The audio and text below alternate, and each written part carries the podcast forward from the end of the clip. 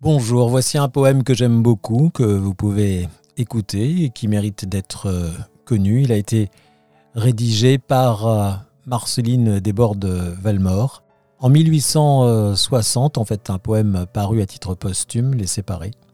Marceline, qui est une grande travailleuse, qui a vécu au XVIIIe siècle, qui est morte en 1859 dans la capitale, à Paris, et qui a écrit des vers très modernes, des vers qui sont spontanés, pleins de sensibilité et plein, plein de musicalité aussi. C'est une contemporaine d'Hugo, de Lamartine, de Verlaine, de Rimbaud aussi qu'il admire.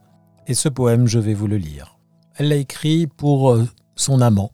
Marceline était mariée à un comédien sans véritable grand talent, mais elle avait aussi un amant, un amant avec qui elle a conservé une relation tout au long de sa vie euh, et aussi une relation intellectuelle. N'écris pas. Je suis triste et je voudrais m'éteindre. Les beaux étés sans toi, c'est la nuit sans flambeau. J'ai refermé mes bras qui ne peuvent atteindre, et frapper à mon cœur, c'est frapper au tombeau. N'écris pas. N'écris pas. N'apprenons qu'à mourir à nous-mêmes. Ne demande qu'à Dieu, qu'à toi si je t'aimais. Au fond de ton absence, écouter que tu m'aimes, c'est entendre le ciel sans y monter jamais. N'écris pas. N'écris pas. Je te crains. J'ai peur de ma mémoire. Elle a gardé ta voix qui m'appelle souvent. Ne montre pas l'eau vive à qui ne peut la boire.